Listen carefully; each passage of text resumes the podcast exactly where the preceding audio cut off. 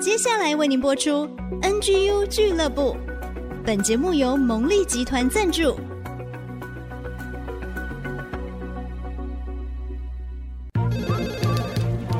分享职场经验，找寻支持力量。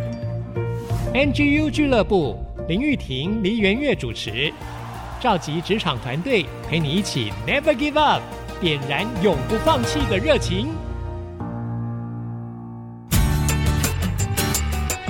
人的梦想，坚持不变，Never give up。Hello，所有的听众朋友，大家好，欢迎大家准时收听 NGU 俱乐部，我是主持人 Rita 林玉婷。我们的节目在 IC 之音竹科广播 FM 九七点五，每周一晚上七点准时首播，也在各大串流平台的 Podcast 都可以随选随听，所以欢迎大家订阅、分享，分享给你身边所有的亲朋好友。而且我们的节目真的是蛮补的，可以让大家增添很多的技能，也。透过很多人经验的传承跟分享，哇，有好多的学习跟收获。在今天的节目呢，要让大家更多的 focus，不管是跨域整合、AI 的智能运用，哇，有好多好多新的东西，我们可以怎么样实际的操作运用呢？今天非常高兴邀请到奇思方舟执行长林庭宇在节目当中跟大家来做分享。Hello，庭宇您好。Hello，大家好。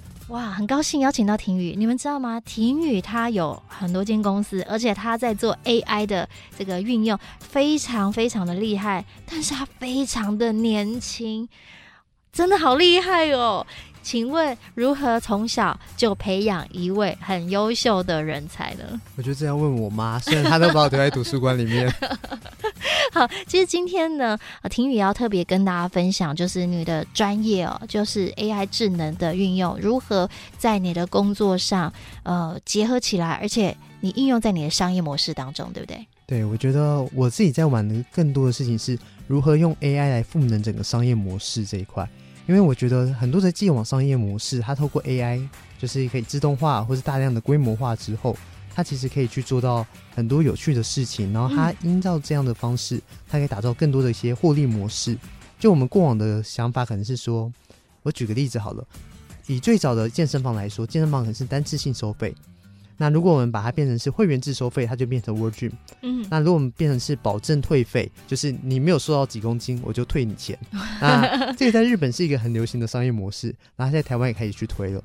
就是我们如果搭配不同的商业模式、不同的获利模式，然后用反向策略来去思考的话，嗯、它其实会有很多的可能性。是是，但是这些商业模式其实每一个产业啊，或者是它的 TA 不一样啊，它目标族群不一样，就是需要。做调整，那像我们就会想，啊，这个商业模式都好厉害哦。我们如何建立一个适合我们自己的商业模式？你你说的就是，诶，用 AI 赋能。其实 AI 到现在还是很多人觉得一个很大的 bug 哦，就是到底怎么样应用它，怎么样有效的应用它，怎么样为我的工作加分？呃，刚刚就说赋能嘛，那但是我又要知道从何下手，我觉得这是最重要的课题。我也觉得，就是大家对于 AI 来说，就可能大家想到的就是，嗯，Midjourney，可能想到 ChatGPT 等等这些常用的 AI 工具。但其实 AI 它早就在很久以前就陷入在我们生活中，像是 Google 投放广告、嗯、Facebook 投放广告，它其实都有 AI 的东西在里面去。对，但是只是我们可能没有那么意识到，而直到 ChatGPT 出来之后，大家才那么惊艳。哦，其实它已经一点一滴都在我们生活中。对，但是我们却哎比较没有感觉，有点温水煮青蛙。然后突然 ChatGPT 出来的时候，哇，就是马上一个爆炸性的一个惊喜。对，然后 NVIDIA 股价就突然暴涨上去。对，所以像现在呢，我们知道就是说廷宇是奇思方舟的执行长，那主要您的事业是在做哪一些面向？这个事业体啦，最主要为主的话，它主要是在教大家说怎么把 AI 结合商业模式。那透过一些商业模式的转变，然后来去做一些嗯操作，我也会跟他们去讨论说，你们的这个事业体，如果我介入的话，我们可以怎么去做？所以其实我们是一个孵化器，然后呢，我后面也有一个投资公司，如果我们觉得这个案子够好，我们就直接投资下去。哇，我我听到孵化器的时候，就让我想到育成基地，它就有一点像是你不断去发掘很有潜力的，或者是诶这个很好，但是没有继续发展下去，那我们就 take over，我们就来支持，是这样的概念吗？对，我们的那工作坊最主要都是企业主来参加，因为企业主他们可以在这里面发现说，原来我的商业模式只要再增加一块，它就可以产生一个新的产品，或是优化整个流程。那我们就会跟他们讨论说，那我们有没有机会合作一个新的专案来去做一些操作？这样是，所以刚刚讲到就是优化这两个字，是很多人马上耳朵就竖起来了。我们就说如何增加它的效能，然后如何优化，不管是在工作的流程也好，或是最后它的产值得到这个报表上数字要越来越漂亮，对不对？其实就是我们一直想要追求的。对，我觉得它其实，嗯，大家过往在聊的是数位转型，嗯，那数位转型，大家就会想说，到底要怎么去转？是对，但是我觉得其实从公司的里面的流程，像是我之前有去看过一个露营区，然后在露营区他们的报表，他们是可以记录到说每个食材进来，他们食材的那个成本占了我的所有的成本百分之几，嗯，那我这个月是否又变高了？那这个月是否变低了？那变高变低原因是因为哪一个菜价突然涨高了？他们其实可以在他们的报表上面全部都看得出来，那我觉得这才会是数位转型的一个根本。那 AI 可以帮助我们把这些事情做得更为轻松。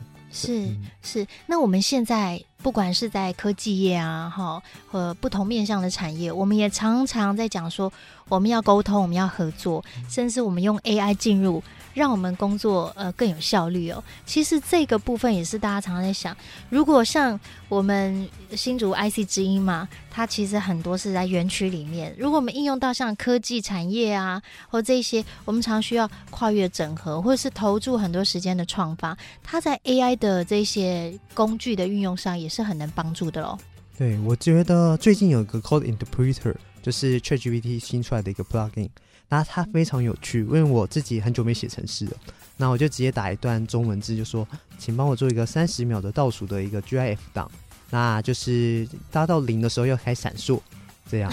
然后我有放在我的 Facebook 上面了，然后就是这样闪出来，他就说，哦，虽然我没有办法直接呈现 GIF 档给你，但是我可以帮你做一个，然后你可以下载它，他就直接帮我去做完，不到五分钟他就把那个程程式都写完了。所以你不用写程式了耶？对，我就发现说，哦。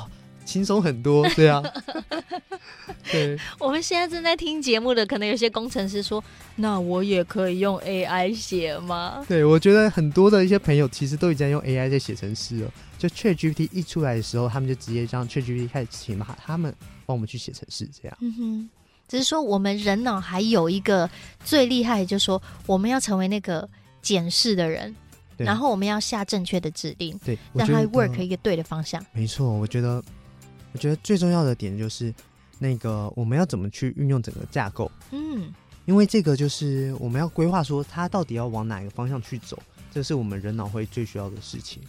啊，也比如说，就是我每周四晚上其实都有一个聚会，那都是企业主的聚会，然后我们就会分享说我们这一周啊用 AI 做了些什么事情。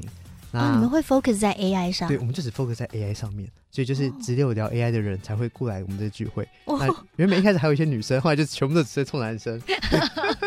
对，那我们就有一个设计公司的老板，他是做时尚女装的，他就是开始用 AI 去写他的 ERP 系统和他的库存管理系统，因为其实他自己做时尚女装也做二十几年了，做了很久很久的一个老板，然后在台湾也开了非常非常多的店。那他就是说，他其实一直想把一些系统导入到他们的时尚产业里面，可是时尚产业里面因为太多的一些细节要去处理，然后他们之前也找过很多大公司来去请他们报价，可都做不出来。那他在用 AI 之后，他就这几个月一直把他功能写完、写完、写完。然后原本员工都不太喜欢 AI 的东西，后来就变成是一直跟老板说：“老板，我要加什么功能？我要加什么功能？我要加什么功能？”他就说：“天哪，我不是公司的工程师，为什么一直在写程式呢？因为我觉得他很喜欢啊。”哦，所以其实我们觉得 AI 原本距离很遥远，因为你可能不熟悉啊。但其实当你使用之后，你会发觉它就是符合我的需求。然后我们还可以不断增加、不断的优化。对，我觉得不断优化这块是我一直有在做的事情。像是说，我们可以请 AI 帮我们生成表格，然后可以请 AI 帮我们生成提案。像我前阵子，就我们刚刚在录音前，我们有提到说，我我自己在德州可能要开一家公司。嗯，我那家公司的商业计划书，我提了四版商业计划书，但我就是直接跟 AI 说，这个核心概念是什么？那你请他帮我写出商业计划书，写中文的。我看完之后，我觉得没问题，就说请帮我翻译成英文和日文，然后就是给寄给日本那边去。哇！所以这样子，我们直接可以看到，它其实有很多的。使用方式，然后可以帮你做很大很难的事情。哎，对，像是我有几个嗯那个是什么质权的相关的一些合约，那我就会把一些质权，因为质权其实有很多一些细节要去处理，我就跟他说，请你帮我一步一步的去把这个合约给写完整。你就直接跟他讲，请你一步一步的帮我把它写完整，就是这样告诉他吗？对，因为你，哎，你要跟他说一步一步，一步一步很重要，因为他才会很细的把你写出来，不然他会给你一个很 rough 的东西。所以，我们刚刚讲到，我们下指令是非常重要的。嗯，因为我们这个节目呢，其实之前有请这个呃清大的博士帮我们谈，在最早 ChatGPT 真的是。爆起来的时候，大家开始有点彷徨的时候，大家也很担心，说是不是我就被取代了？以后全部就是机器人做就好了。那但是其实呢，博士也讲到，就是说下指令很重要，就好像你要跟一个人沟通，你要说对那个关键字，他才能给你你真正需要的东西，也是这样子。对。我觉得在下指令的这一段，我第一步骤我一定是请他先扮演一个角色。嗯哼，像是我前几天在一个基金会去演讲的时候，我也是跟他们说：“来，我们现在来扮演一个角色。那你现在是扮演企业内训的 HR，你服务过可能像是迪士尼这样非常非常大的一些公司的产业。当我们跟他说你要担任什么样的角色，而且你服务过什么样的一个规格的时候，他会自动把他的一些细节拉到那个程度。”哦，对，那他就给我们说，那我们接下来要去做什么样的事情？是，然后我们就请他说，请帮我去规划一个企业内训的一些资料，然后要跟大家提到关于治安这块的事情，因为治安最近很重要。对，然后请规划治安的一个企业内训教材，时间为一个半小时，那请以表格呈现这样的一个教材的内容，然后就可以帮我们做出一个表格出来了。哇，太棒了！有没有觉得说真的很好玩？有点像是我们不断的尝试，然后会得到一些让你觉得哎很棒的哦。很惊喜的东西哦。那待会呢，我们回来，我们要特别请教奇思方舟执行长婷宇哦，跟我们分享，如果我们不懂得如何与 AI 沟通，有哪些方法？那以及我们不知道如何结合不同的工具，我想这是现在最多人很想要了解的内容。我们待会邀请大家继续回到 NG 俱乐部，我们来听听婷宇的分享。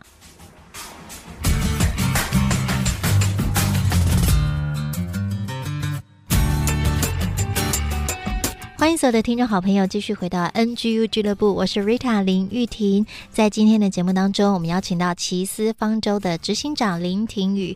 庭宇今天在节目当中特别跟大家分享 AI 以及不同工具的操作，如何来帮助我们能够很顺畅的提升我们工作的效能，以及优化我们在职场上很多的需求。好，那让我们的这些困难可以被解决，而且达到更好的效益，我们再次来欢迎庭宇，您好，Hello，你好。哇，今天要听庭宇分享，因为他很年轻创业，以及他现在有自己的事业，他大量的在 AI 这个产业很游刃有余的来使用，并且他有自己的 Podcast 啊，然后还有自己的品牌呀、啊，也参与很多企业在行销 AI 的推广等等哦，很不同的领域耶。但是你要把它整合在一起，对，我觉得真的是很。多很多不同的领域，常常有人就会说：“天宇到底在做什么？我看不出来。”然后我就给画那个图给他们，就是我刚刚有跟你说，其实就以法联为主，然后到各个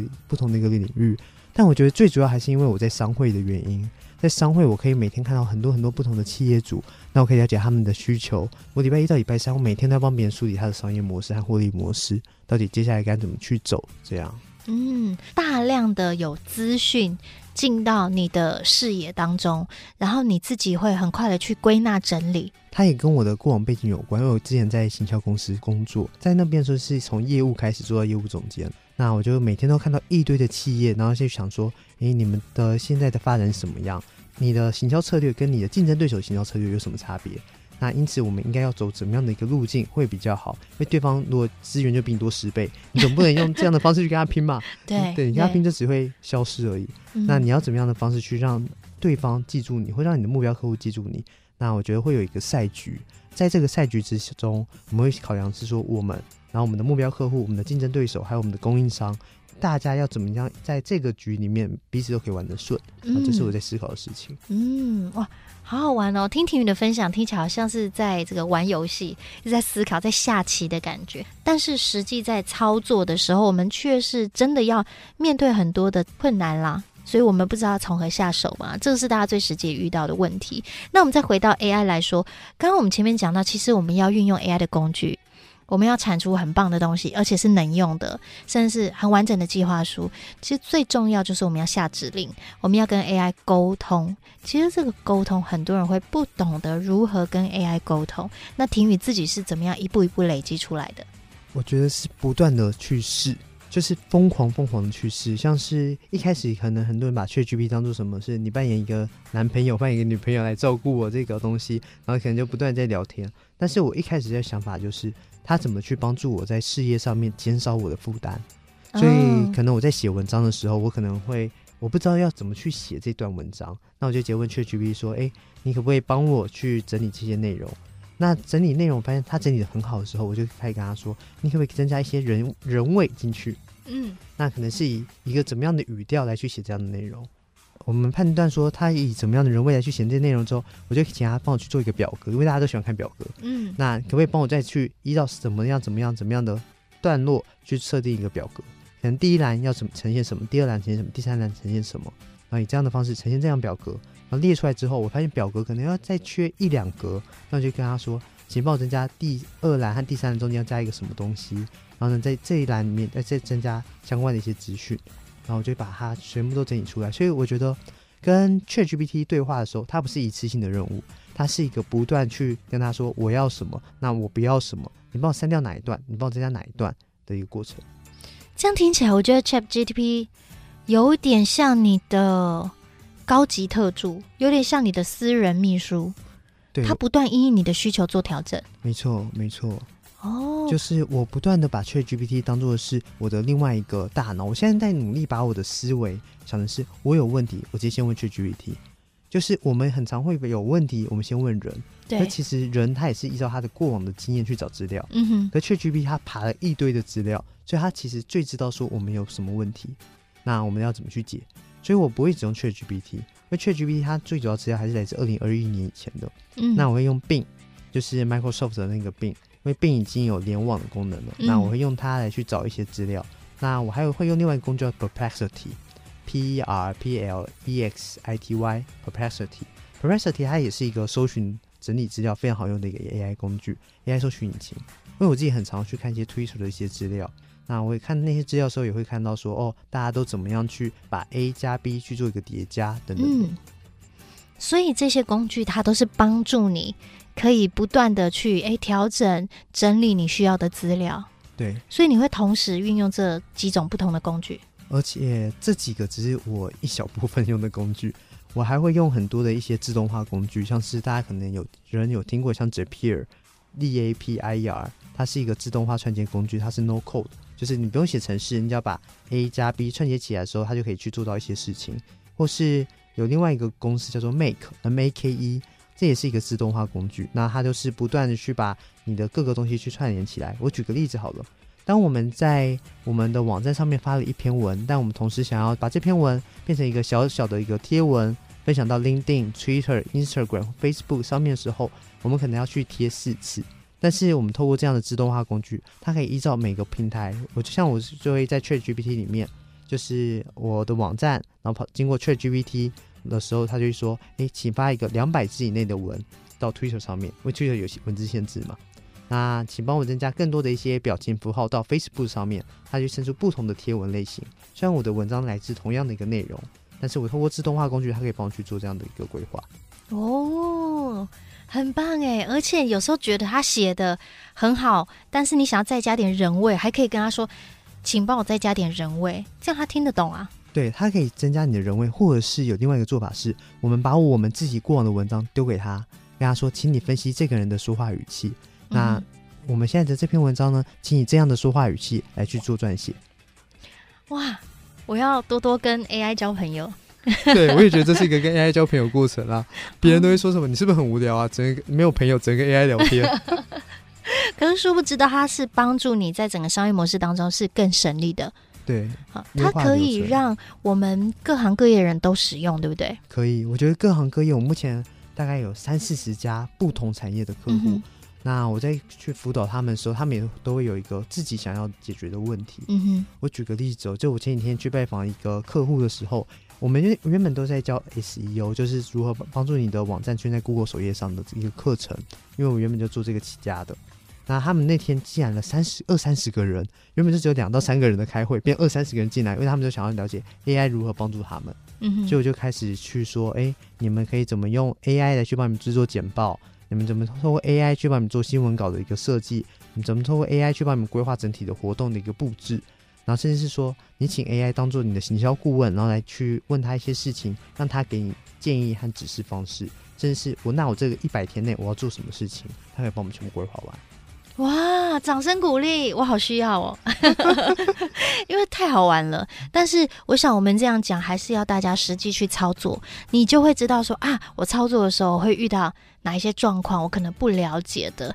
那如果我真的遇到不了解，我可以问 AI 说：“哎，AI 这样子我不懂，你可以怎么样帮我吗？”这个也可以问他们吗？这是可以的。其实 AI 在教育这块，它也做了很多事情，甚至你可以让它去扮演一个苏格拉底的问答法。我们都很清楚啊，苏格拉底就是不断的问你问题。对对。然后我们可以让他去扮演这样的一个角色，就是当我们问他问题的时候，我们就可以跟他说，我们可以在一开始的设定，就是说你现在要扮演的是苏格拉底，你会不断的去反问我问题，来确认我现在学习的程度到什么样的一个状况。嗯哼，那我们就可以开始问他问题，然后问他问题的时候，他就会会回问你一个问题，然后回问你问题，你就会知道说，哦，那我要再问他什么东西。所以你可以不让 AI 不只是我们问他，而是他可以回问我们，进而让我们发现说，原来我们对什么东西不足。我原来我们对什么东西不了解，这样就可以不断的对话，对，就可以不断的对话，而且你也可以知道说，原来你在这个事业体上面，你还有哪些东西是你没有想到的。哦，透过别人的提问，让我们去思考，然后也找到我们自己的盲点。对，而且它是透过 AI，而且因为 AI 它爬了所有的资料，所以它其实比很多人都还要聪明。他在很多的考试上面都比考的比百分之八十人都还要好了。嗯，但是当然也会有人说，哎，他好像有的东西会牛头不对马嘴，就是说他可能在衔接上他会有一些错误的资讯，这好像也有听过，对不对？对，这很正常，因为他是我们可以把他想他是一个国文老师，所以他在解数学题的时候他有够烂。就是 他到现在还是有一些数学算是就会算错了。那那怎么办？我们怎么知道他这个是对还是不对呢？我觉得这还是需要去做检视。那我觉得第一个是检视，第二个是我会先喂他资料。就我会先假设我们现在在录音好了，那我会先把我们这个录音的一些历史，我会先全部传给他，说你先读懂这些资料，嗯、他就会了解这个资料之后，我们再继续跟他对话，他的资料就会是对的。哦，所以还是需要一步一步。对，一步一步，它是一个渐进式的，对，没错，是有层次的，对。哦，我们以前会认为说啊，我现在就是问 AI 一个问题，它生成的答案就是要给我的答案。那其实我们在在当中呢，我们要用人脑去看过去检视之后，去无存菁，再提问，再产出一个新的结果。看完之后，可能要重新再提问，再修整这整个架构也好，内容。然后最后可能才是得到一个你认为是最好、最优化、最完美的一个结果。对，我觉得它不会到完美，它是帮我们人从零分快速提升到八十分。哦，但是怎么从八十到一百，这个是我们人可以去做的事情哦。哎，这个其实就讲到人脑跟 AI 的这个落差。AI 可以在很快的速度，因为它有大量的数据，所以它可以很快的几分钟就生成可能有人要花一年去做的事情。但是剩下刚刚讲八十分到一百分这之间，有一些很精密的，有一些非常需要透过人脑思考的情境的判断的东西，它反而就是需要我们来做决定。对，尤其因为我们是接触人，人毕竟不是电脑。如果电脑跟电脑沟通，那这绝对没有问题。而是因为我们在接触的是不同场景、不同情境的人，是，所以我们还是要依照这样的一个场景，我们可能要去做怎么样的一个布置，做怎么样的调整。嗯，是，太好玩了。所以大家不妨也可以试着看看，就是你用 AI 来对话，然后也帮助自己说不断的提升。好，那最后呢，待会回来呢，我们就要请问婷宇，他可以如何？这么有 passion，然后这么投入在他的新创事业当中，而且好像一步一步不断的扩大。那保持这样热情跟弹性，到底是怎么做到的呢？待会继续回到 NGU 俱乐部。